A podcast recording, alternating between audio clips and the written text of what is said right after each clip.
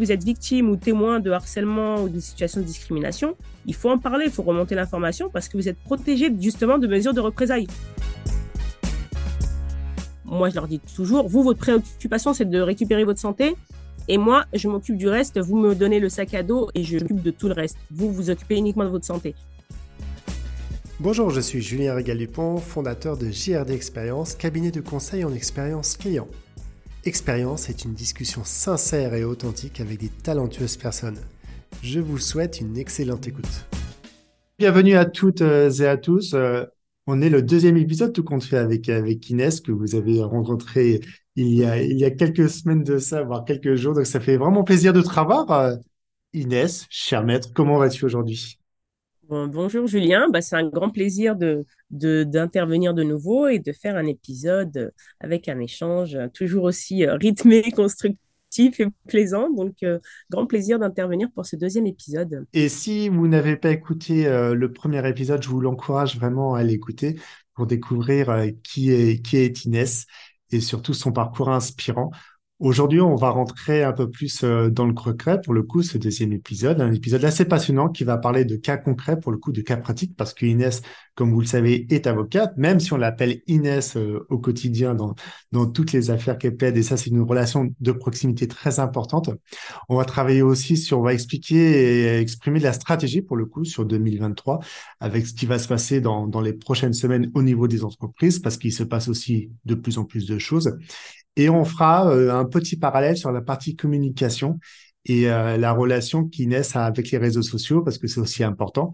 Et on voit de plus en plus euh, de consoeurs et de confrères qui communiquent. Mais moi, je vois de plus en plus de consoeurs, et ça, je trouve ça vraiment très intéressant, à vraiment avoir une belle communication très transparente et en étant proche, proche des futurs clients. Donc, on pourra aborder ce sujet. Mais avant tout, j'aimerais te poser une question, oui, sur la partie, pour le coup, sur cas pratique car euh, on connaît, euh, on voit ça dans les films. Moi, j'ai eu un, avocat que j'ai interviewé il, y a, quelques jours de cela, pour le coup, qui était spécialisé dans la propriété intellectuelle. Mais j'ai envie de te poser vraiment cette question. Comment on arrive à préparer un dossier qui, pour le coup, avec tout ce qui se passe, peut durer très longtemps avec des procédures qui sont de plus en plus longues au niveau, euh, au niveau des tribunaux. Les tribunaux sont remplis d'affaires. Comment on arrive à préparer et accompagner pour le coup le client pour qu'il soit bien à l'aise quand la, solution sera trouvée au travers, au travers d'une application, d'un dossier qui peut prendre des fois quelques années? Alors, je vais te faire une réponse d'avocate. tu m'aurais dit de médecin, j'aurais appris que tu aurais changé de métier en temps. non, mais je plaisante. Mais c'est-à-dire qu'il n'y a pas une réponse euh, universelle ou unique. En fait, tout va dépendre vraiment du dossier, de la personne et ça la stratégie qu'on va mettre en place, que je vais mettre en place, va vraiment dépendre aussi de l'objectif de la personne. C'est-à-dire que moi, j'ai plusieurs cas de figure et plusieurs situations diverses. Quand on vient me voir, euh, j'interviens sur beaucoup de cas de harcèlement moral, de souffrance au travail, de discrimination des fois, euh, et euh, de harcèlement sexuel qui peuvent s'y rajouter. Enfin, souvent, on bascule de l'un à l'autre très rapidement. De toute façon, les situations sont pas du tout, elles sont très hybrides. Donc, et tout va dépendre du stade où en est la personne, si elle est toujours en poste ou si elle est en arrêt maladie. Euh, donc, dans le cas le plus, euh, le plus global, la personne est vraiment à bout et vient me voir en me disant là, ça y est, j'en peux plus. Euh, il m'arrive trop de choses à mon travail, euh, je ne sais plus quoi faire, je ne sais pas quoi faire et je ne sais plus comment faire. Et, en me racontant leur histoire, donc c'est moi déjà, premier rendez-vous, c'est toujours une écoute très active où la personne va me, raconter avec ses mots ce qu'elle vit au quotidien, ce qui lui pose souci et surtout les effets. là, une des premières questions, c'est toujours comment vous vous sentez? Et, c'est très important parce qu'en fait, c'est vraiment le ressenti de la personne et les effets qu'elle a, elle, sur, sur sa santé, sur ses conditions, sur tout ça, qui va déterminer à peu près la situation dans laquelle on va se trouver. Si la personne se sent épuisée parce qu'elle est surchargée de travail, euh, mais que euh, c'est un problème d'organisation au niveau de, des équipes euh, ou parce qu'on lui en la charge en lui disant c'est comme ça avec une pression et autres, forcément elle risque de, finir avec un burn-out et, on peut être dans une situation de harcèlement moral qui peut être managérial ou organisationnel. Par contre, si c'est le collectif, pas de soutien, mise à l'écart, dénigré par ses collègues ou par un manager ou autre, là pareil, ça sera une autre forme de harcèlement moral. C'est moi qui mettrai les mots. Euh, si c'est une femme qui se retrouve dans un, malheureusement, un environnement de travail macho, euh, sexiste au quotidien et que tout le monde banalise, euh, qu'elle a le droit à des, à des remarques très, très sexistes ou à tendance sexuelle, les fameuses, je bien des guillemets, les fameuses blagues qui ne sont pas des blagues lourdes parce qu'il n'y a, pas, a pas de blagues lourdes. Il n'y a pas en fait une, une différence de, de, de, possible. Il n'y a pas de zone grise au travail. Les blagues, c'est censé être de l'humour, c'est censé faire rire. À partir du moment où quelqu'un se sent euh, atteint dans sa dignité, c'est-à-dire que la personne ne se sent pas bien, se sent gênée, se sent euh, humiliée euh, ou autre, c'est pas de la blague en fait, c'est le ressenti de la personne. La personne, si la personne est stigmatisée et le prend mal, là on se retrouve donc dans une violence au travail, une violence verbale et autre, psychologique, ou si ça a tendance et connotation sexuelle, on se retrouve dans un cas de harcèlement, harcèlement sexuel. Donc il faut mettre des vrais mots et de, ou sinon d'agissement sexiste quand c'est des remarques type euh, sur le genre de la personne, du style Ah, bah, t'as une sale tête aujourd'hui, euh, qu'est-ce que t'as, t'as tes règles. Ça, clairement, euh, c'est des remarques sexistes. Par est-ce contre, que dire à la personne. pardon, Inès, est-ce que ces remarques aujourd'hui, on peut les enregistrer pour le coup, parce qu'à un moment donné, une personne qui va t'appeler, qui t'explique que ça fait quelques mois qu'elle est harcelée avec ses blagues sexistes, machistes et d'autres, d'autres pressions est-ce qu'elle peut enregistrer pour le coup? Est-ce que ça fait une sorte de début de preuve pour, euh, les tribunaux? Alors, effectivement, normalement, euh, alors jusqu'à présent, ça reste toujours un débat au pénal, il n'y a pas de souci. Les enregistrements, si tu fais une procédure pénale, il n'y a pas de problème. Les enregistrements euh, qu'on appelle clandestins ou à l'insu de la personne, sont, sont, recevables. Au civil, devant les prud'hommes, ça reste un sujet, ça n'a pas été euh, légalisé comme, recevable, mais il y, a des y a des juges qui commencent à, l'accepter. Donc moi, j'encourage aussi tous mes clients à le faire et on le rajoute quand même au débat parce que en fait, ça fait partie du faisceau d'indices. Et surtout dans les cas de harcèlement sexuel, la plupart du temps, c'est toujours caché. Hein. Il n'y a pas de témoins où les gens n'osent pas parler et c'est ça la difficulté c'est de prouver la situation. Ça se fait souvent euh, quand ils sont que tous les deux.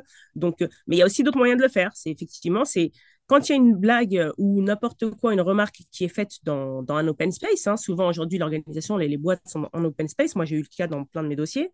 Bah, en fait, il faut réagir tout de suite. Alors, on n'est pas obligé de rentrer dedans. Moi, je, je déconseille de se retrouver nous-mêmes auteurs après ou en faux d'avoir répondu de manière agressive ou des insultes et tout. Non, c'est pas la façon de faire c'est dur à faire, mais, c'est toujours bien de répondre en rappelant un peu les, choses et surtout parler de ce ressenti. Si quelqu'un nous fait une remarque, en lui dire non, mais par contre, euh, là, ce que tu me dis, ça me dérange, ça me gêne, donc, euh, je te demande d'arrêter ou de pas recommencer et lui dire, bah là, en fait, euh, ce que tu, fais, ce que tu viens de me dire, c'est plus que déplacé, en fait. C'est même pas déplacé, c'est un agissement sexiste ou c'est du harcèlement sexuel si tu persistes. Et la personne se remet un peu, euh, il faut toujours un peu rappeler le cadre légal. Il y a des lois, il y a des, des textes, il y a des obligations. Euh, donc les gens n'ont pas à persister. On peut draguer au travail, ça c'est pas un sujet. Par contre, la drague, ça suppose encore une fois un consentement et une réciprocité. Quand une personne dit non ou euh, non merci ou je suis pas intéressé, vous met un râteau, bah c'est un râteau. on s'arrête, on persiste pas, on revient pas le lendemain en disant allez, insiste pas, allez, j'insiste, c'est bon, euh, fais pas ta petite mijaurée, euh, tu devrais être flatté quoi. Non, non, elle est pas flattée, elle est gênée, elle a pas envie, donc on, on stoppe, on arrête. Là, on passe sinon dans une phase de ce qu'on appelle, la différence est là, c'est que le harceleur, euh, s'en fiche du consentement et de la vie de la victime. Il passe dans une phase de domination et c'est ce qui caractérise du harcèlement. C'est qu'on impose quelque chose à une personne qui ne veut pas. Donc c'est clairement illégal, c'est un délit. Donc stop, on arrête. Et, euh, de manière plus, euh, plus concrète pour les conseils pratico-pratiques, c'est vrai que les gens souvent me disent oui mais j'ai pas, j'ai rien, je sais pas quoi faire, comment faire. Donc moi je leur dis bah commencez à faire des traces. Il faut des écrits, il faut des preuves. Et pour ça, bien sûr, vous n'allez pas du jour au lendemain, si vous écrivez rien euh, par mail ou quoi, vous n'allez pas commencer à balancer des mails à tout va. Euh, ils savent très bien, la société va savoir que vous commencez à préparer un dossier, donc les choses peuvent vite euh, déraper. Par contre, commencez doucement. Vous avez des collègues. Donc, confiez-vous à vos collègues. S'il y a des collègues qui sont à côté, il y en a forcément d'autres qui sont soit témoins, soit qui ont vécu aussi la même chose, mais ils n'osent pas parler. Donc, écrivez à vos collègues. Aujourd'hui, on est beaucoup en télétravail où on utilise presque tous les fameuses messageries instantanées, que ce soit les messages Teams, Slack, euh, Messenger, WhatsApp et, compagnie, ou, euh, euh, messagerie interne de, l'entreprise. Mais utilisez-les, envoyez un petit message à votre collègue avec qui vous entendez bien ou qui était pas loin, qui a vu la scène quand il se passe quelque chose. Ça peut être n'importe quel propos, hein, si c'est une injure raciste, sexiste ou une altercation avec un collègue. vraiment une grosse mise à l'écart ou un manque de respect total en réunion, enfin des choses assez frappantes. Commencez à noter en fait petit à petit, même sur votre téléphone, déjà prenez des notes pour vous de chaque événement. Aujourd'hui, bah, il s'est passé ça à telle, telle date, dans tel contexte, telle personne était présente. Euh, moi, bah, ça m'a fait ça. J'étais pas bien, j'étais mal à l'aise, j'étais euh, complètement choquée. Euh, je n'ai pas compris pourquoi on me faisait ça. Et, et, ensuite, faites des petits échanges avec vos collègues en leur disant, bah ouais, tu vois, je comprends pas pourquoi il m'a agressé comme ça en réunion. J'en peux plus. des blagues des, fameuses blagues ou euh, des propos euh, sexistes à longueur de journée euh, d'un tel, c'est plus possible. Et si la personne vous répond en disant bah oui, c'est vrai, mais moi j'en peux plus, ou ouais, non, c'est pas normal. Mais ça, en fait, c'est des preuves. On les utilise au prud'homme, on les utilise dans un dossier pour négocier. En fait, c'est plein d'éléments. On se rajoute plein de petites choses comme ça.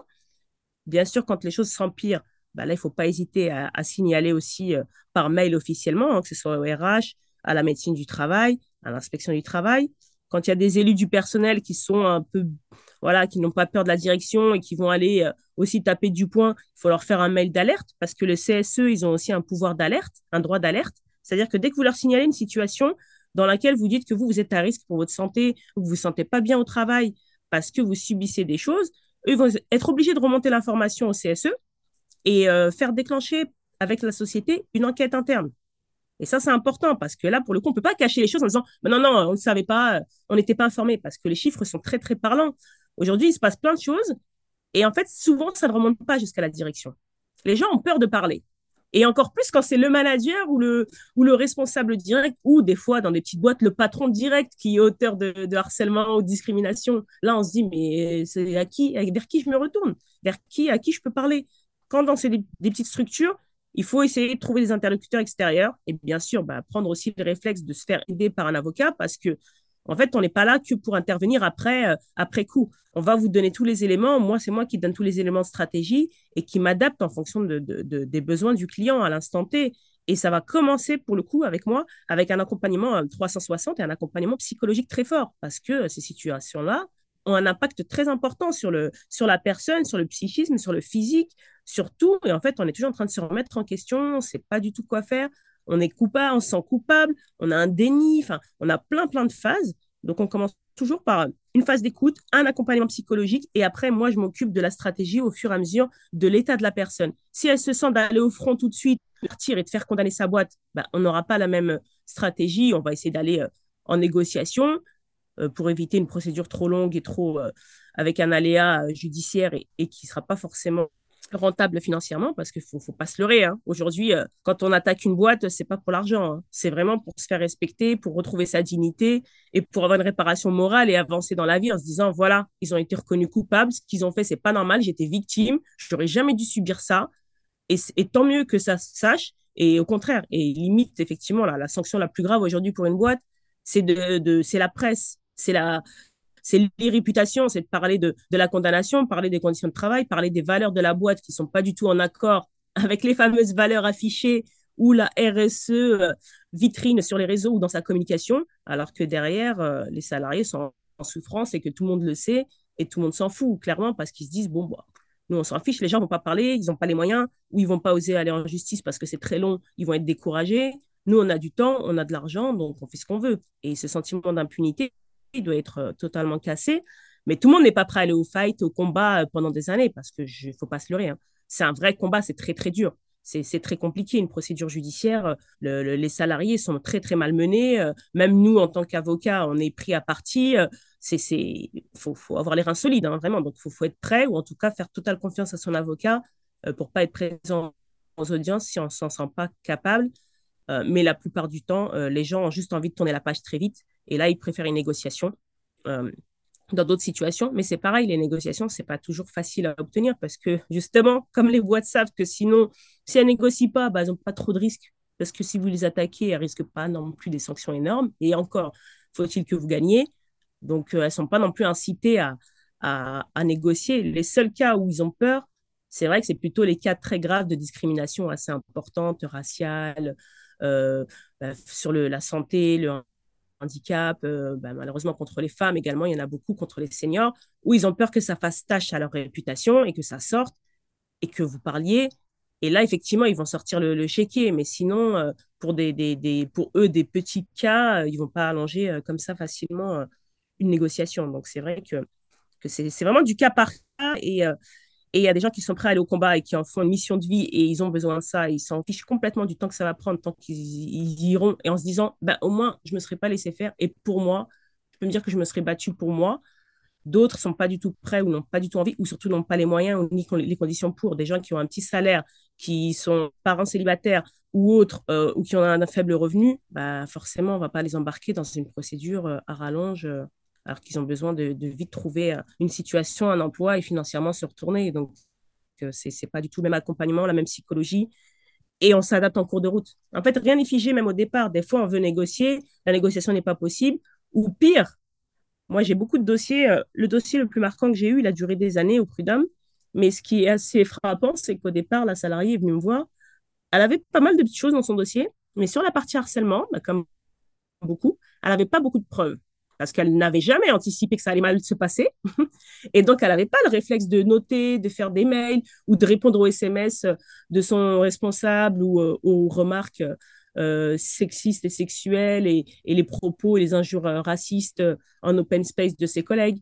Et elle a commencé à le faire petit à petit quand elle est venue me voir, donc je lui ai demandé de, commencer à faire des, petits retours, de dire que ça, l'a blessée, que ça la mettait mal à l'aise, que c'était clairement du harcèlement, que ça la faisait pas rire, qu'elle leur demandait d'arrêter.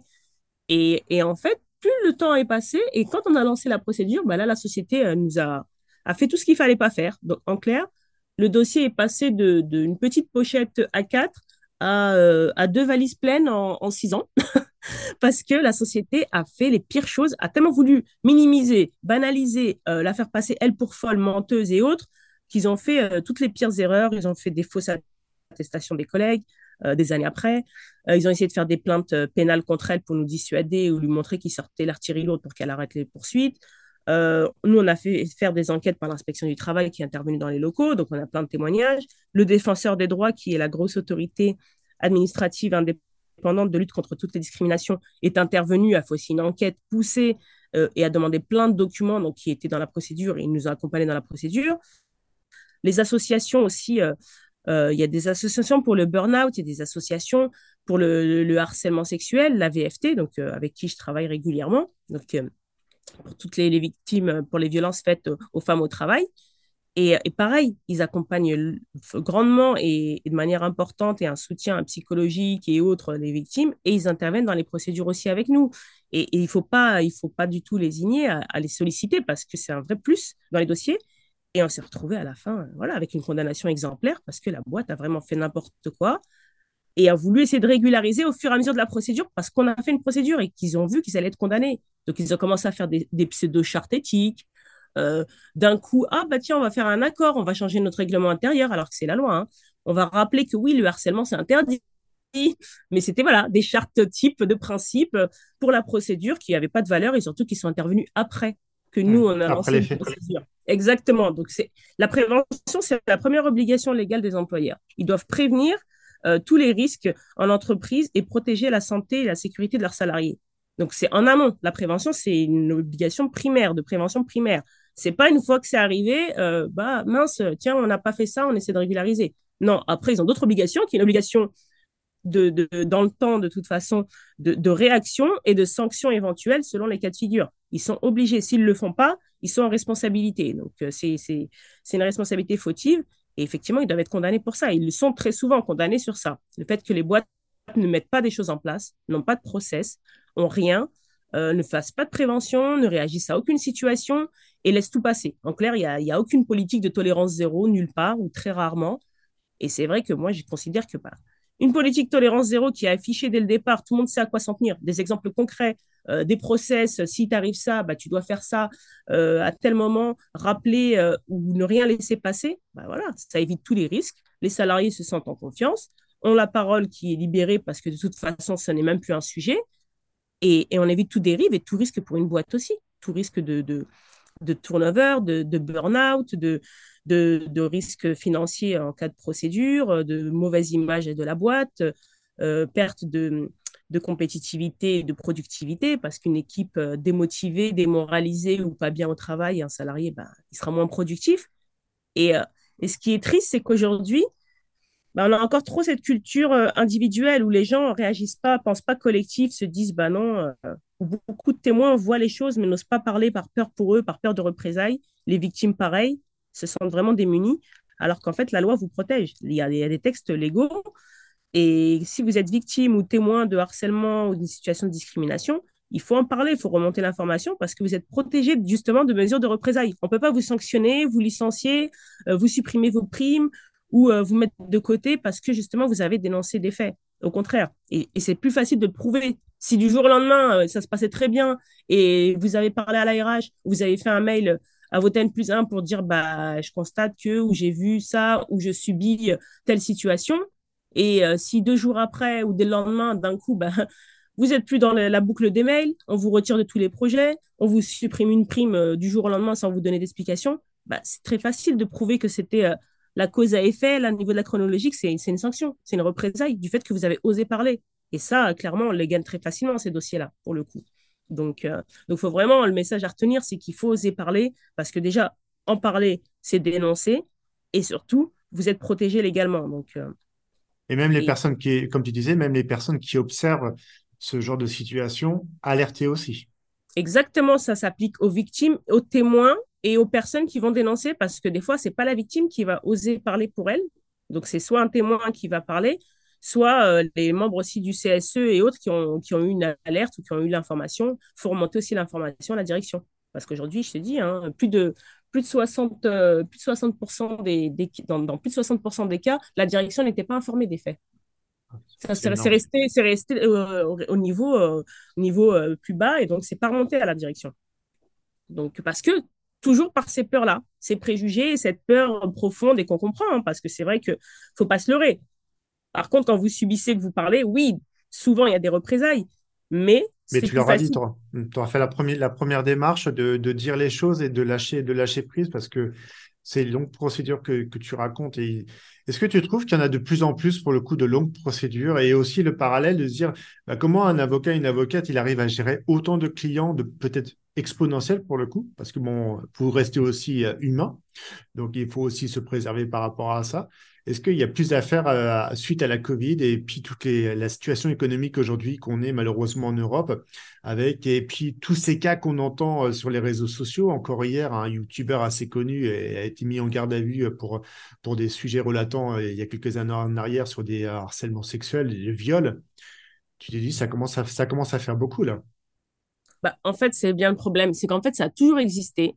Sauf que la parole se libère plus et les réseaux, effectivement, ont fait exploser les choses. Alors, par contre, la période Covid, oui, sur tout ce qui est euh, souffrance au travail, burn-out, les chiffres ont explosé, ils ont pratiquement été multipliés par trois. Donc, euh, forcément, le nombre d'arrêts maladie euh, pour des, des, des, dépressions et donc des atteintes psychiques ont explosé. Ça, il ne faut pas se leurrer, c'est sûr. Les gens sont fatigués, les gens sont écœurés. Euh, les jeunes, il y a, des catégories qui sont beaucoup plus touchées aussi dans, ces chiffres-là. C'est effectivement les jeunes de, moins de, 25 ans. Euh, c'est les, femmes, malheureusement. Donc, euh, et, des personnes aussi qui, sont issues des minorités. Donc, ça, ne faut pas se leurrer aussi. Voilà, c'est des choses. Les seniors commencent à être pas mal touchés aussi. Malheureusement, il y a vraiment une grosse discrimination à l'emploi ou à maintien dans l'emploi des seniors. et, et oui, oui, ça a explosé. Alors, par contre, comme tu dis, euh, ça touche, effectivement, ça touche tous les secteurs, tous les milieux. C'est juste que oui, la parole se libère et que pour certains cas, on essaye de faire maintenant de plus en plus de sanctions exemplaires pour faire comprendre que bah, c'est des délits, c'est très grave ce qui se passe et que c'est pas toléré, qu'il y a des lois quand même et qu'on est censé tous respecter les lois. Euh, mais ça passe pour moi, en tout cas en entreprise, ça passe vraiment par de la prévention, de la formation, parce que nombre d'employeurs, de, moi je défends des, TPE, PME, mais je ne défends pas, euh, moi le message est très clair, hein. je, je, suis vraiment pour un monde du travail plus sain, plus, euh, plus inclusif et que le travail ne puisse plus rendre malade qui que ce soit. Et donc pour ça, bah, j'aide les victimes qui subissent et j'aide aussi, je veux m'attaquer à la cause de ces problèmes-là. Et pour moi, la cause des problèmes, c'est la responsabilité des sociétés et, et c'est à elles de mettre en place les process comme on disait, d'éviter que ça ne se passe et de savoir comment et quand réagir. Et surtout, ne jamais euh, remettre en cause la parole de la victime, ou en tout cas faire le nécessaire pour que les gens se sentent libres de parler, n'aient pas peur de parler. Et quand je vois que beaucoup de sociétés se, retrouvent malheureusement condamnées ou se rendent coupables de, manquements pas parce que en fait euh, toutes les boîtes sont mauvaises ou on a que des patrons ou des managers complètement euh, hystériques ou euh, ou tyranniques ou autre. non la plupart du temps c'est une méconnaissance justement du droit de l'information de des plein de préjugés en disant mais je sais pas quoi faire ou ça va me coûter cher de mettre des choses en place moi je leur réponds toujours non c'est l'inverse en fait c'est de ne rien faire ce qui va vous coûter très cher il y a plein de petites actions qui sont soit gratuites soit qui ne vont pas vous coûter cher mais par contre voilà, ça aura que des bénéfices pour vous parce qu'une fois de plus, on évite plusieurs causes, plusieurs risques. Euh, un salarié heureux, c'est un salarié performant. Hein. Et une boîte, et un salarié performant et heureux, ça va être le meilleur ambassadeur de la boîte et de l'image de marque d'une société. Donc, euh, pour attirer d'autres clients avec la crise actuelle qu'on commence à connaître dans le recrutement, les jeunes aujourd'hui, c'est très, très simple. J'ai encore vu une étude ce matin où euh, les 18-25 ans, euh, leur critère principal pour, euh, pour être recruté dans une boîte, c'est euh, l'égalité homme-femme, avant même les prétentions salariales. Donc, c'est super important et c'est super. Et c'est super rassurant de voir que la nouvelle génération se préoccupe de l'égalité. Pour eux, c'est même pas un sujet. Ça devrait même pas exister en 2022 d'avoir encore des écarts de rémunération entre les hommes et les femmes ou des discriminations sur le genre, sur, le sexe, sur le, handicap ou, autre, parce que c'est effectivement des sujets qui devraient être tabous en entreprise et qui devraient même plus exister. Et, ça, au moins, c'est rassurant de se dire, ben, bon, ben, il y a une prise de conscience collective qui vient doucement, qui vient plus des nouvelles générations, effectivement, qui mettent plus de, barrières que nous, on n'aurait pas mises avant, notamment sur la fameuse articulation, euh, conciliation, on l'appelle comme on veut, vie pro, vie perso. Non, les gens ne veulent plus bosser 9h, 19h et être payé un SMIC. Non, aujourd'hui, non, c'est refusé, clairement, parce que c'est pas une vie normale et qu'effectivement, il faut se faire respecter un minimum. Donc, euh, donc là-dessus, euh, non, non, comme tu disais, les chiffres explosent, les cas explosent, mais, euh, mais c'est juste parce qu'il y a aussi plus de visibilité, médiatisation et autres. Mais les moyens ne sont pas non plus donnés derrière. Au niveau de la justice sociale, elle est défaillante. On n'a pas plus de moyens à la justice pour, pour justement mettre en place des procédures rapides, spécifiques pour traiter les cas d'urgence. On ne peut pas laisser des gens en situation de souffrance des années comme ça dans une procédure, alors que justement, ils sont déjà en souffrance en essayant de se reconstruire au quotidien. C'est pas possible. Et, euh, surtout, on n'en met pas encore assez de sanctions dissuasives pour les sociétés, pour les inciter aussi à ne pas, commettre des manquements. Donc, euh, et, euh, et, pour répondre à ton autre question sur la gestion, moi, je suis solopreneur. Donc, moi, je suis avocate à mon compte et je suis seule pour l'instant dans mon cabinet que j'ai lancé il, y a, il y a quelques temps. Mais et c'est vrai que voilà, c'est un accompagnement très prenant euh, parce que c'est effectivement des histoires. Pour moi, c'est pas des clients, c'est pas des numéros, c'est pas des dossiers, c'est des personnes avec un vécu, une situation difficile qui viennent me voir en bout de course parce que parce qu'ils en peuvent plus et que je suis à chaque fois leur, leur dernier leur dernier espoir de trouver une solution, en tout cas de leur dire quoi faire, comment faire et quand ils vont pouvoir sortir de cette situation-là. Donc c'est vraiment les trois points. Et, euh, donc non, moi je, je ne prends pas euh, voilà, comme je te dis, c'est un accompagnement très lourd. Donc, moi, je ne peux pas prendre tous les dossiers. Malheureusement, je suis obligée d'en refuser beaucoup parce que, parce que soit je n'aurai pas le temps de les traiter. Et donc, moi, déontologiquement et professionnellement, de ma conscience, je ne prends pas un dossier euh, ou parce que, justement, d'avance, après une analyse, je sais que le dossier, malheureusement, ne sera pas assez solide.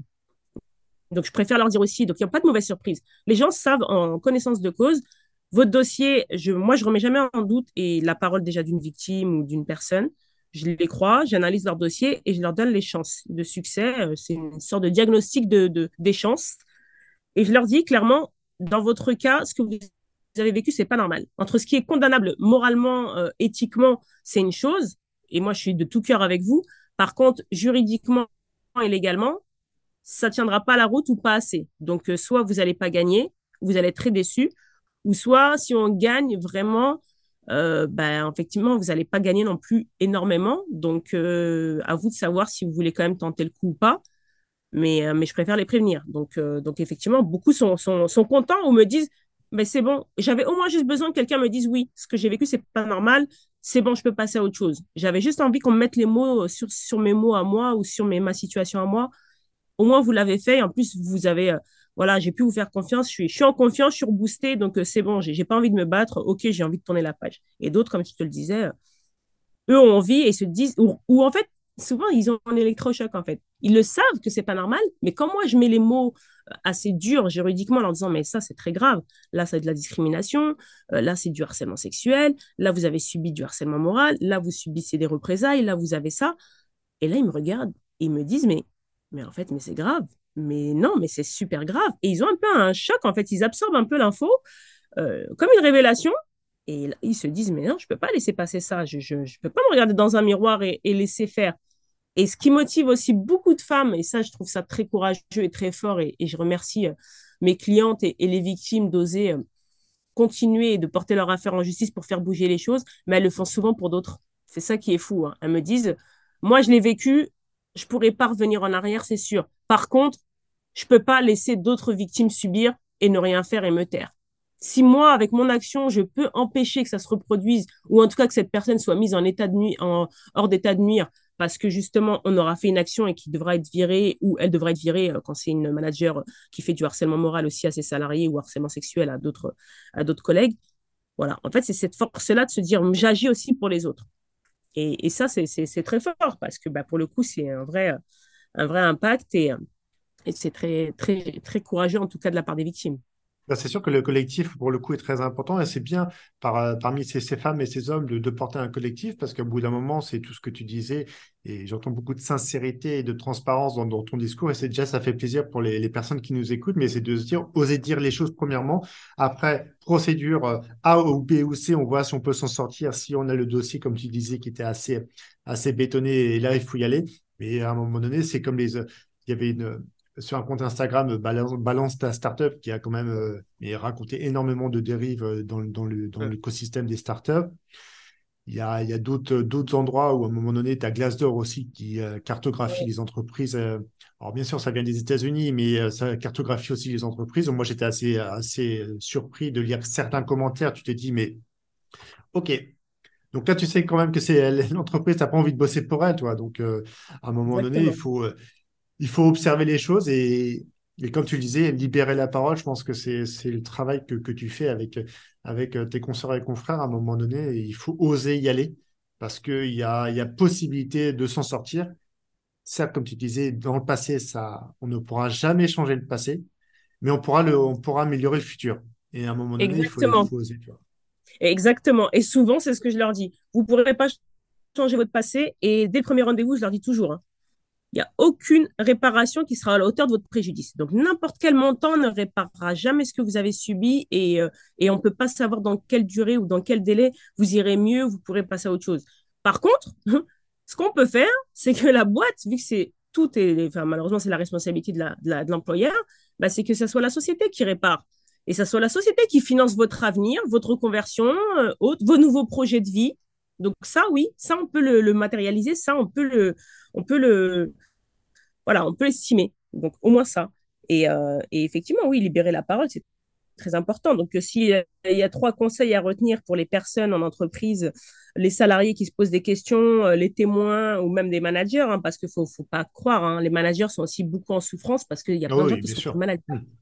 Ils sont managers, mais... ils l'ont pas décidé. Ils sont pas formés, ils sont dépassés, ils n'ont pas de soutien, eux-mêmes ne savent pas quoi faire. Euh, puis en plus, avec la crise, effectivement, ils ont dû avoir à gérer euh, tout et n'importe quoi. Euh, donc les managers aussi sont, en souffrance. Les RH, on en parle peu, mais les RH, 82% des RH, avec le dernier baromètre des éditions Tissot, 82% des RH sont au bord du, du burn-out ou complètement dépassés parce que pareil, ils n'ont pas le soutien de la direction. on leur donne pas les moyens finalement d'aider aussi les salariés ou de mettre en place les process ou de réagir. Et moi, j'ai eu le cas d'une cliente qui est RH et qui, pareil, elle fait son métier euh, parce que c'est le côté humain et, autres qui, en plus du côté euh, stimulant de faire bouger les choses et mettre en place des choses dans des entreprises. Et elle a été sanctionnée elle-même, elle, s'est retrouvée victime de, de harcèlement et on l'a poussée à bout euh, pour partir parce qu'elle a osé faire son métier de RH. Elle a osé dire à la direction, j'ai eu des remontées de, de, plusieurs plaintes de salariés en souffrance dans des situations de harcèlement, il faut faire une enquête interne, il faut mettre des choses en place. Et on lui a dit non, surtout, ne fais pas de vagues, nous, on n'a pas les moyens. Euh, c'est un non-sujet. Si on en parle, c'est reconnaître notre faute. Alors que oui, bah oui, c'est reconnaître que la, société a été défaillante. Mais il faut le reconnaître et il faut réagir. Donc, euh, non, non, j'ai des cas. Et là, dernièrement, c'est très choquant, mais des fois, tu disais, hein, on est choqué de voir des commentaires ou des choses, mais euh, dans des dossiers, c'est juste hallucinant. Quand je disais, il y a un peu ce sentiment d'impunité ou des fois de bêtises parce que des gens, il y a des patrons qui maintenant laissent beaucoup, beaucoup, beaucoup de traces écrites ou des vocaux euh, sur les portables de, des salariés. Euh, j'ai une salariée qui a subi un harcèlement moral, sexuel, chantage et autres. Et j'ai écouté les messages, mais je me suis dit, c'est un sketch, c'est pas possible. J'ai dû les réécouter plusieurs fois le, type lui laissait des messages hallucinants, mais véridiques. Hein. Il lui dit, euh, texto, dans un message, c'est vulgaire, mais c'est la réalité, il lui fait un chantage, euh, un chantage sexuel euh, pour éviter de la virer, en lui disant, en plus, il l'a embauché en tant que DRH, donc t'imagines, c'est une petite boîte dans le bâtiment. Et le type lui dit, dans le message, écoute, je te préviens, tu as jusqu'à la fin de la semaine, soit tu écartes les cuisses, soit tu es viré.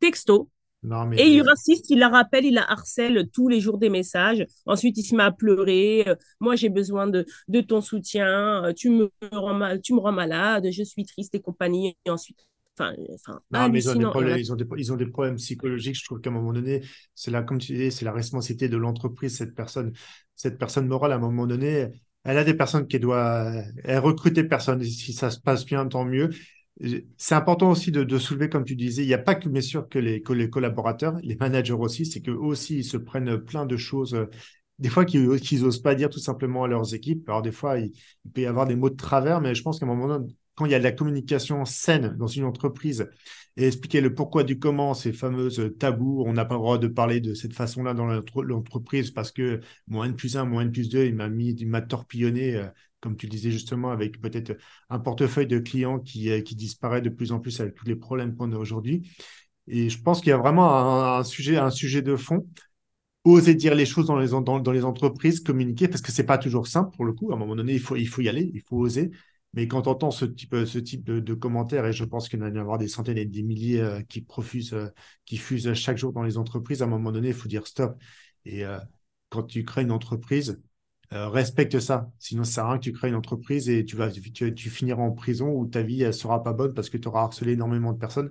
Et en espérant que ces personnes-là vont se confronter face à cette personne, femme ou homme dans l'entreprise, et de dire stop. Et donc, il y a une force, une force à mettre en place de plus en plus dans les entreprises. Et c'est vrai qu'aujourd'hui, bah, ce n'est pas toujours si simple, mais il y a des personnes comme, comme Inès qui sont là pour, euh, pour vous écouter et euh, vous accompagner et ça fait plaisir d'entendre ça parce que c'est pas toujours le cas. On avait un petit peu aussi cette image de, de l'avocat qui prend beaucoup d'argent, mais l'avocat, il prend un certain, moment, un certain nombre d'honoraires parce qu'à un moment donné, c'est très dur aussi de son côté. Donc, à un moment donné, c'est pas juste remplir une simple procédure de papier, etc. C'est que maintenant, le papier, il devient des voix, il devient du harcèlement, il, il devient euh, du viol. Donc, c'est quand même des sujets très durs sur, euh, sur le marché. Et en plus, avec toute cette jeune génération, et heureusement qu'ils sont là, qui accompagne euh, les entreprises en disant maintenant, on veut l'équité, on veut la même rémunération, on va avoir le même pouvoir d'achat. Et euh, c'est pas parce que tu es une femme ou un homme ou tu euh, as, une, orientation sexuelle différente ou que malheureusement tu as un handicap que tu n'es pas capable de faire les choses. Donc à un moment donné, il faut oser dire les choses. Et moi, j'espère sincèrement que dans les prochains mois, les prochaines années, ça va totalement disparaître et ce sera plus un sujet parce que l'entreprise là-dedans, ça sert à rien d'y rester.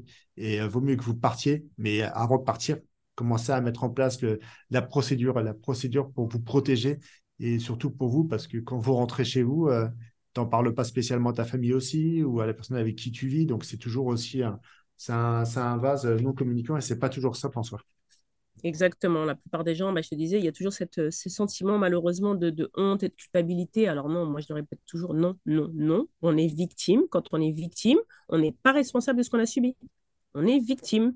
Donc, il euh, n'y a rien qui peut justifier de subir du harcèlement, de la discrimination. Il n'y a aucune excuse à ça. Aucune. Donc, euh, personne ne doit le subir. Et quand vous sentez, il faut toujours vous écouter. Il faut écouter vraiment son ressenti. Si on se sent, on, a, la, commence à avoir la boule au ventre, on est gêné quand il y a tel collègue ou tel supérieur dans, la pièce, ou on est en, panique euh, au premier coup de fil en se disant oh là là, qu'est-ce qui me veut encore, qu'est-ce qui va encore me tomber dessus, qu'est-ce qui va m'arriver, bah ça, c'est des signaux. Il faut, faut, vraiment être en alerte là-dessus. C'est des signaux. Le corps vous parle et vous dit qu'il y a quelque chose qui ne va pas. Et il ne faut pas hésiter, quand vous sentez que vous allez craquer, il faut aller voir le médecin du travail. Il faut aussi vous, préserver, sortir. En fait, souvent, en plus, c'est ça, c'est qu'on se rend compte ou on arrive à mettre les mots aussi ou à, ou à prendre le recul sur la situation quand on est extirpé justement du travail, de la situation euh, conflictuelle ou de la situation euh, malheureusement harcelante, intimidante. Et c'est là, quand ils sont en arrêt, qu'on arrive à faire ce travail de OK, là, on fait une plainte officielle. Là, vous pouvez euh, prendre un peu de recul et là, on va mettre les mots, en fait. Mais, euh, mais c'est vrai que quand on est dedans, la tête dans le guidon et quand on se dit, mais je suis tout seul, je sais pas qui en parler ou si j'en parle, ça va se retourner contre moi ou allez, c'est bon, c'est pas grave, ça passera. Non, en fait, ça passe jamais. Ça fait que s'empirer. Donc, malheureusement, et je dis, finalement, je préfère m'avoir un message positif hein, parce que je l'ai subi aussi. Et je me dis toujours que, OK, on le prend vraiment comme une injustice de dire moi j'ai subi ça, mais pourquoi ça devrait pas et autres. Mais au final, il faut se dire ok c'est une injustice. Maintenant j'en fais une force et, finalement plutôt que de, de, mal le vivre, de se dire ben en fait ils m'ont fait un cadeau parce que ces gens-là, cette boîte-là ne mérite pas ni ma compétence, ni mon temps, ni mon énergie. Et moi, je mérite beaucoup mieux et travailler et d'être respecté, de me faire respecter, d'être respecté et travailler avec des gens qui ont les mêmes valeurs que moi. Donc souvent, ça pousse euh, les gens à une vraie reconversion en professionnel ou à, lancer leur propre boîte parce que justement, ils ont l'exemple de bah, ce qu'ils ne veulent pas faire subir ou ils ne veulent pas subir et ne veulent pas faire subir à d'autres. Et donc, ils se, mettent aussi le, la mission d'avoir une boîte bienveillante euh, et euh, inclusive, saine, où, comme tu dis, la communication se fait d'une manière normale. Alors oui, on n'est pas dans le monde des bisounours. Hein. Une boîte, il peut toujours avoir des problèmes ou des, des conflits. Euh, tout le monde ne s'entend pas. Il y a des personnalités plutôt fortes ou non. Mais une fois de plus, si on cadre les choses, on évitera les dérives. Et si le collectif, même si la responsabilité, en tout cas légale ou pénale, normalement c'est l'employeur et des managers ou des responsables qui représentent aussi l'employeur. Par contre, le collectif en lui-même, pour moi, et on a tous une responsabilité morale et on est tous, on a tous le pouvoir de dire stop et d'arrêter la situation et d'éviter ce genre de situation. Donc c'est pour ça que oui, c'est important de le dire. Et pour tous ceux qui répondent toujours oh mais c'est pas grave, c'est bon, on peut plus rigoler. Non, alors là, il faut leur préciser, c'est très simple. Hein, en disant ah bon, bah, le code du travail parle pas d'humour, donc euh, non, si c'est drôle, ça passe, ça n'existe pas. C'est pas un sujet. Oui, et puis n'oubliez pas, ce code du travail, il est quand même assez épais. Donc, à bout d'un moment, l'humour, l'humour, l'humour a assez stop et il faut, il faut savoir dire stop. Et je pense que comme tu l'as, tu l'as, tu l'as si bien dit de, dans cet échange, c'est vrai qu'à un moment donné, il faut dire, dire les choses, monter au fond et plus euh, quand on commence à sentir ce, ce type d'attaque, euh, il y a plein d'attaques dans tous les sens, mais à un moment donné, il faut, faut y aller. Il faut oser dire, il faut, euh, avec le, biais du collectif, le biais des équipes, des personnes qui sont autour de soi, de monter un dossier parce que ça peut arriver très vite et euh, ça peut être très déstabilisant. Et puis, il faut éviter ça. Maintenant, il y a un sujet que j'aimerais bien aborder avec toi parce que je, te vois de plus en plus communiquer pour le coup sur la profession des avocats et ça, je trouve ça vraiment superbe sur la, communication au travers des réseaux sociaux pour le coup. Tu as énormément de, et ça, je suis très satisfait et je suis trop content pour toi de, de sollicitations pour le coup pour communiquer par rapport au beau métier que tu fais. C'est quoi une stratégie, ta stratégie pour de communication euh, sur, les réseaux sociaux là pour bon, cette fin d'année, on, est à quelques jours de la, fin de l'année, et pour euh, début 2023, c'est toujours continuer dans, cet échange-là, c'est de donner encore plus de valeur à tes mots et essayer de toucher encore plus de, personnes pour que ce collectif sorte et, ose, tout simplement. Je pense que tu me diras mieux, mieux que moi, mais ose décrocher son téléphone et ose appeler un avocat. Alors effectivement, voilà, moi je, je, je, pars du constat que, que c'est vrai, on sait, euh, il y a beaucoup de métiers comme ça qui ont euh, voilà, des préjugés ou qui sont mal aimés ou qui ont de, une mauvaise image. Euh, en tout cas, voilà, c'est vrai que quand on tape sur, sur avocat sur, sur Google, les premières choses qui sortaient, c'était toujours du négatif. mon avocat qui répond pas, mon avocat qui fait rien, mon avocat qui, qui m'a pris tout mon argent. Enfin, des choses, euh, voilà. Et on a toujours ce côté aussi, euh, ah, l'avocat est inaccessible, on comprend rien à ce qu'il dit, ou, ils sont déconnectés dans un autre monde, ou pire, ah, les avocats sont tous des voleurs, ils sont tous riches. Non, enfin, non clairement, si j'étais riche, je le saurais. C'est pas le cas. Euh, moi, j'ai jamais fait ce métier pour l'argent. C'est le côté effectivement aider les gens, se rendre utile. Et puis, euh, pour moi, oui, bien sûr, il faut manger, mais c'est pas le côté financier. Et pour rien te cacher, moi, je suis même clairement à perte sur mes dossiers parce que bah, je fais des forfaits euh, et les forfaits sont plus très vite explosés sur une procédure judiciaire comparé à la valeur, le temps, l'énergie et la combativité mise dans toute une procédure. Donc, euh, donc c'est pas du tout l'argent qui, m'anime, au contraire. Mais, euh, mais par contre, voilà, on a un vrai travail derrière, il y a une vraie valeur. L'expertise, ça se paye. Moi, quand je veux me faire euh, opérer, bah, je choisis quand même un, médecin spécialiste dans, dans son domaine. Euh, je ne vais pas aller voir un, un, médecin ou un remplaçant ou un infirmier. Euh, voilà, donc c'est la même chose. On a tous une expertise et, et, aussi la façon de la personnalité de l'avocat est très importante. Il faut se sentir en confiance, surtout sur ces dossiers-là, parce que, comme je disais, c'est un accompagnement spécifique. Hein. Euh, tu ne défends pas une personne licenciée euh, pour un motif économique ou euh, une faute comme une victime de harcèlement ou discrimination. Ça n'a rien à voir. Sur l'accompagnement, c'est des dossiers, des sujets lourds. C'est un accompagnement plus poussé. Moi, je leur dis toujours, vous, votre préoccupation, c'est de récupérer votre santé. Et moi, je m'occupe du reste. Vous me donnez le sac à dos et je m'occupe de tout le reste. Vous vous occupez uniquement de votre santé. Donc, c'est vrai qu'il y a ce poids qui est enlevé. Et ça, bah, malheureusement, effectivement, c'est aussi, euh, euh, bah, il y a de la valeur aussi à apporter à tout ça. Donc, euh, et, pour communiquer, je me suis dit, moi, je pars du constat que j'en ai marre de cette image-là parce que je me reconnais pas dans ce qui est dans la profession ou dans les clichés ou les stéréotypes que les gens et tous les gens qui me rencontrent me disent toujours Ah, mais Inès, mais t'es avocate, on dirait pas. Donc je rigole quand on me dit ça parce que je leur dis tout le temps Mais oui, mais avant d'être avocate, je reste Inès. Donc, mon métier ne fait pas ma personnalité. J'ai pas changé. Moi, je reste accessible, simple. Euh, j'adore déconner. Euh, je raconte toujours mes, des, choses. Euh, enfin, voilà, il m'arrive toujours des, épisodes dans ma vie et, autres. Et je me suis dit, bah, si je communique sur les réseaux, si je commence moi aussi à, à prendre la parole, parce qu'on part aussi du constat que malheureusement, les femmes déjà prennent très peu la parole. Hein. le syndrome de l'imposteur, il est très fréquent chez les femmes. J'ai découvert l'année dernière un live avec Nina Ramen, qui est la queen du copywriting sur LinkedIn et qui est partie, elle, du constat des, classements, justement, LinkedIn des créateurs de contenu. Euh, que dans le qu'il y avait euh, que, que 10 femmes dans sur 100 quoi. Dans le top 10 euh, il y avait trois femmes et il y avait 10 femmes dans, dans le classement des créateurs. Et elle s'est dit mais c'est pas possible. Donc je vais aider les, les, gens et les femmes à prendre la parole à, à parce qu'on a autant de choses à dire voire plus et ne plus avoir ce syndrome mais, et apporter aussi leur touche à, l'édifice donc j'ai commencé à poster tout doucement et là, depuis euh, deux, trois mois, en fait, j'ai intégré aussi un programme avec des consoeurs on s'est dit, non seulement on est femme, mais on est aussi avocate. Et on est toutes avocates avec les mêmes principes. On est jeune, on est sympa, on est accessible, on est cool. Bah, en fait, il faut, il que les gens sachent que bah, les avocats, c'est pas des personnes austères euh, dans leur bureau, euh, aigris, complètement débordés, dépassés partout et qui ne comprennent rien et qui ne savent pas s'exprimer ou qui ne savent pas expliquer les choses simplement. Et, et en fait, voilà, c'est parti de là, du fameux entraînement euh, donc avec euh, Estelle Bi et, Sabine Vermoz, donc des consoeurs euh, avec qui on était une dizaine de consoeurs à peu près dans le programme. Et c'était ça, c'était de se motiver, de dépasser sa peur de publier, de, de, parler de soi aussi sur les réseaux, ce qui n'est pas toujours simple parce que ben, pour, pour aussi se faire connaître et que les gens puissent s'accrocher ou se sentent en confiance avec quelqu'un ou aient envie de suivre la personne, ben, il faut aussi qu'ils puissent se reconnaître dans cette personne ou qu'ils trouvent des, des, parcours de vie, soit inspirants, soit une personnalité qui donne envie. Et moi, je suis contente de voir que, que mes postes, même si c'est justement des sujets assez lourds, que je suis quand même engagée et autres, et que, et, que je me suis livrée sur mon parcours à moi, qui a été compliqué, en disant, ben voilà, je suis avocate, mais j'ai aussi subi euh, la même chose que la plupart des gens. Euh, les galères, le parcours du combattant, euh, c'est pas simple tous les jours, même dans les dossiers aujourd'hui.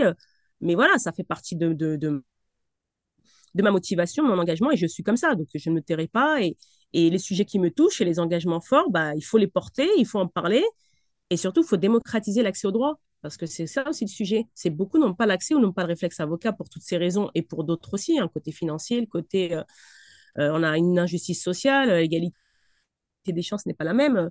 Moi, j'en ai, j'en ai été victime, donc c'est pour ça que je me suis dit, si moi, à mon niveau, déjà juste sur LinkedIn, je peux déjà donner de l'information gratuite, en tout cas faire de la sensibilisation, montrer qu'il y a plein de choses qui existent et, surtout rassurer les gens que ben, on est tous visés, on est tous touchés, mais il y a toujours un message d'espoir parce qu'il y a des choses à faire. On peut faire des choses, on peut avancer, on peut en sortir et on peut revenir encore plus fort derrière. Donc, c'est pas parce qu'on a vécu. Euh, au contraire, en fait, on en fait vraiment une force hein, quand on a vécu ces situations-là. Après, on commence à avoir les bons réflexes et surtout, on sait ce qu'on ne veut plus. Donc, on sait qu'on se laissera plus marcher sur les pieds, qu'on se laissera plus humilier ou euh, pas respecter. Et pareil avec les clients. Donc moi, si j'ai des clients, j'ai un peu aussi la difficulté. Je suis très empathique, très humaine et autres. Mais c'est vrai qu'on me sollicite aussi beaucoup sur LinkedIn maintenant euh, en me racontant leur histoire ou en me demandant des consultations juridiques. Alors, c'est interdit. Je ne peux pas faire de consultation juridique en ligne. Ça, sur LinkedIn, en tout cas, sur les réseaux, ça ne marche pas. On a une déontologie et puis, euh, et puis ce n'est pas possible. Il faut quand même que je puisse avoir un moment confidentiel avec la personne et autres. Et je, donc, je, tiens à le répéter, je ne pratique pas de consultation juridique en ligne sur LinkedIn. Donc, les personnes prennent un rendez-vous et puis ensuite, on discute de leur situation et on voit ce qu'on peut faire à ce moment-là. Mais et, et, ce mouvement sur les réseaux, voilà, ça, ça fait vraiment plaisir. Et donc là, pour l'instant, j'ai beaucoup raconté mon histoire, j'ai bousculé sur des engagements, des sujets forts et des retours de cas clients. Et pour l'année 2023, bah, j'envisage bien sûr de poursuivre et de donner encore plus de conseils pratiques actionnables avec d'autres formats, peut-être des carousels où ça sera un format plus ludique et plus facile à lire aussi visuel. Euh, voilà, pour aussi euh, bah, casser un peu les codes et montrer que bah, déjà on est tous euh, modernes, accessibles et que l'avocat, oui, en tout cas moi je suis, voilà, je suis une avocate simple, accessible et qui et qui garde cette proximité aussi avec les gens dans la vie quotidienne et encore plus avec mes, mes clients ou les, ou les personnes qui me contactent. Donc, non, mais c'est une super stratégie. Et puis la stratégie de contenu aussi sur, sur des vidéos assez courtes, pour le coup, assez dynamiques. Je vois pas mal, pas mal de personnes qui travaillent sur la partie des réels. C'est vrai que là-dessus, tu peux raconter beaucoup de choses en peu de temps. En plus, par rapport au euh, pragmatisme que, qu'on connaît très bien chez les avocates et les avocats, c'est quand même beaucoup plus simple. Mais c'est vrai que ouais, c'est une belle chose. Il faut continuer, continuer sur cette stratégie de communication qui touche de plus en plus de personnes et qu'à un moment donné, euh, on ne sait pas quand est-ce que ça finira, si un jour ça finira, mais au moins que de plus en plus de personnes osent, osent se protéger, osent dire les choses et qu'après, ce soit beaucoup plus agréable pour leur santé euh, physique et mentale que de ne rien dire aujourd'hui, chose qui n'est est pas toujours simple à dire les choses. Mais je pense que en lisant, en ton contenu que, je parcours avec euh, grande joie, parce que ça fait vraiment plaisir, c'est en, lisant ton contenu, c'est quelque chose qui est simple, assez direct, et on sait qu'il y a vraiment des choses opérationnelles très rapidement pour le coup. Et ça, c'est génial, ce collectif, ce collectif de, de consoeurs qui, qui, euh, qui ont travaillé là-dessus. Et puis, euh, on connaît, on connaît tous les deux Nina Ramen là-dessus, pour le coup, euh, à démocratiser ça, à démocratiser la, la façon de, de, communiquer. Mais oui, je te rejoins totalement. Il faut, il faut continuer à trouver les bons, les bons axes et, et d'être encore beaucoup plus performante et plus agréable en soi dans, dans sa vie. Et de dire, voilà, j'ai mis le mot sur le mot harcèlement et maintenant il faut dire stop et il ne faut pas laisser ça de côté c'est sûr. Exactement. Et puis, il faut, faut, oser aussi. Enfin, voilà, moi, je suis avocate, je suis aussi euh, la casquette de solopreneuse. Donc, comme beaucoup de gens, hein, je suis à mon compte, je suis aussi ma propre entreprise, donc j'ai plein de casquettes. Moi, la communication, c'est pas mon métier. Donc, je me suis aussi fait accompagner pour être un peu coachée, mentorée sur bah, la stratégie. Euh, moi, LinkedIn, j'y connaissais rien. Donc, euh, un peu, bah, voilà, les codes, comment ça marche, euh, les structures, comment on fait un poste aussi pour que ça accroche, parce que bon, c'est bien de se lancer, mais si, si on, ça n'apporte rien derrière aussi, c'est vrai que c'est toujours compliqué à la fois pour l'ego et puis même pour, pour la vie visibilité, le message qu'on veut transmettre.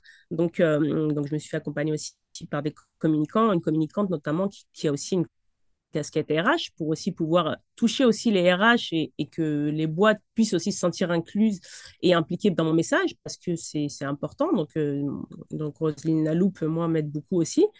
Mais, mais voilà, donc on a mis en place ma stratégie aussi éditoriale. Donc on sait euh, les sujets sur lesquels je me positionne, qui sont moi les sujets d'égalité, d'inclusion, les discriminations le harcèlement, le burn-out, la souffrance au travail, euh, le bien-être au travail, la qualité de vie au travail, vraiment les sujets très lourds qui touchent à, tous ces aspects-là.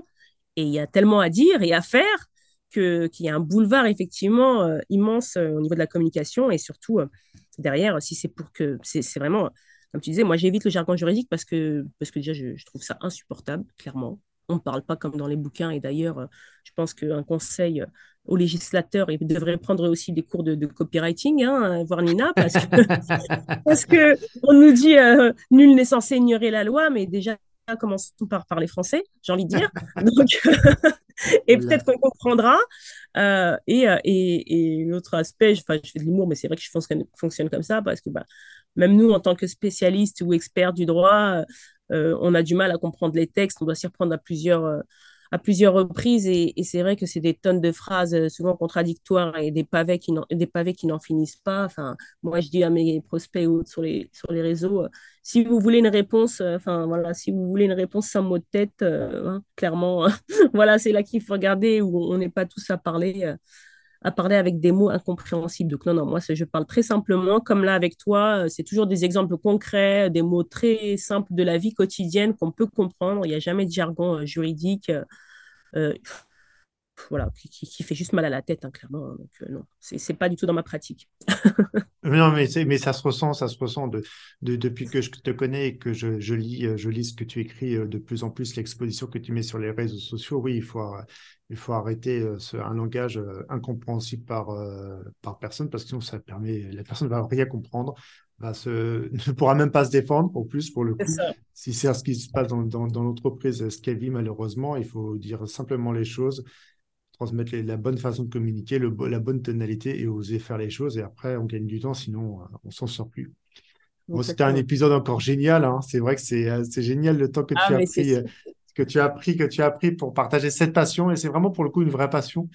Que vous, pouvez l'écouter. Hein. Inès, elle, a ça, elle a ça dans, dans le sang. Elle, a, elle doit avoir d'autres vaisseaux sanguins pour vous aider à, à, sortir, à sortir de votre quotidien, à oser dire les choses. Et c'est vrai que je pense que il faut continuer dans, ce collectif et bâtir encore plus. Et quand les fondations sont encore euh, sont mises en place, à un moment donné, il faut, il faut laisser la main, la main à la personne qui sait vous accompagner. Ça peut être Inès ou une de ses consoeurs ou un autre confrère, mais oser, parce qu'il y a beaucoup de choses. On a vu beaucoup de choses dans cet épisode et c'était très instructif pour le coup, que vous n'êtes pas tout seul, toute seule. Vous pouvez euh, trouver des solutions par le biais d'associations, mais osez, euh, osez vous faire accompagner parce que déjà pour vous, vous vous sentirez plus à l'aise et euh, quitte à passer euh, de meilleures fêtes de fin d'année à un meilleur début d'année 2023, euh, là on ne sait pas où il sera aujourd'hui, vaut mieux que ce soit un peu plus clair pour vous et que vous soyez, que vous osiez, osiez communiquer.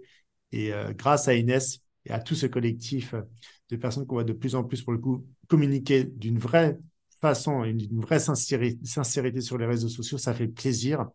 Et c'est pas juste pour écrire, pour écrire, mais au moins il y a des actes et des conséquences euh, derrière qui seront plus dans votre cas, car vous serez, euh, vous serez sauvé, on va dire. Donc ça sera la plus belle des choses pour vous. Donc Inès, bah, j'ai adoré, c'était top, c'était top comme, comme, comme la dernière fois. Continue, continue cette, euh, cette passion, cette, cette, joie et, et d'accompagner le, alors pas 10 000 clients parce que après je vais te perdre et tu, tu, tu seras plus joignable, mais te protège-toi aussi, préserve-toi sur, sur cette fin d'année parce que c'est vrai que c'est un très beau métier, mais quand on le fait avec, avec, avec, euh, avec ses gants, qu'on prend vraiment les personnes euh, comme on a envie de prendre les personnes, bah, c'est génial. Ça pourrait être dupliqué dans énormément de sociétés et d'entreprises.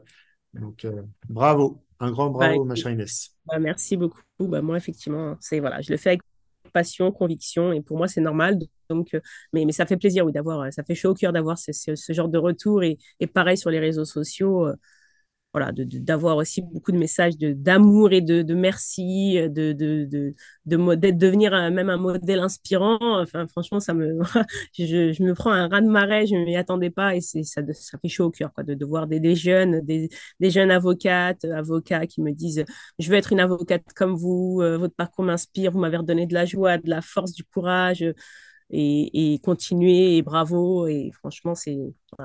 Donc, oui, je vais continuer avec la même passion, conviction et, engagement et, en espérant que, que les choses. Et puis, bah, à terme, effectivement, hein, avec euh, tous ces besoins et ces demandes, je, vais devoir euh, aussi élargir le cabinet et recruter. Et ça, c'est une bonne chose. Donc, euh, donc j'en suis ravi.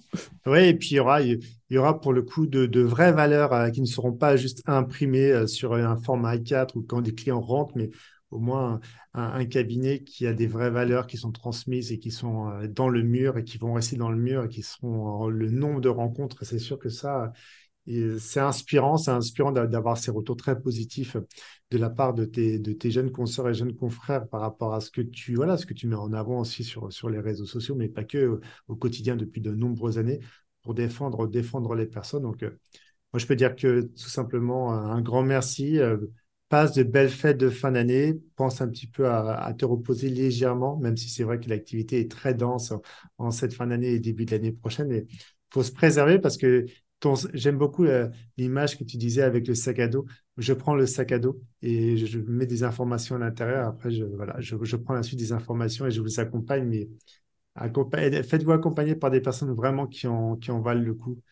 Vous gagnerez beaucoup de temps. Et ça, ce sera la plus belle des choses pour vous pour euh, rejoindre tout simplement euh, chère Inès, et c'est maintenant vous avez compris un canal d'entrée euh, sur les réseaux sociaux, dont LinkedIn. Vous pouvez bien sûr la retrouver aussi sur la chaîne YouTube parce que de plus en plus tu fais des interventions et de plus en plus on aura en 2023 et ça, ça sera génial pour continuer ces, ces beaux messages que tu transmets à l'ensemble, à l'ensemble des personnes qui vont oser rencontrer Inès ou oser rencontrer d'autres confrères et d'autres consoeurs pour tout simplement aller se libérer, euh, alléger son, sac à dos parce qu'on n'a qu'une seule vie, donc il faut en profiter le maximum possible. C'est pas toujours si simple, mais quand on y arrive, qu'est-ce que ça fait du bien d'avoir osé euh, décrocher le téléphone pour avoir une personne comme toi. Donc merci euh, infiniment pour tout ce que tu fais pour nos, nos, chers, nos chers concitoyens, nos chères concitoyennes, ma chère Inès.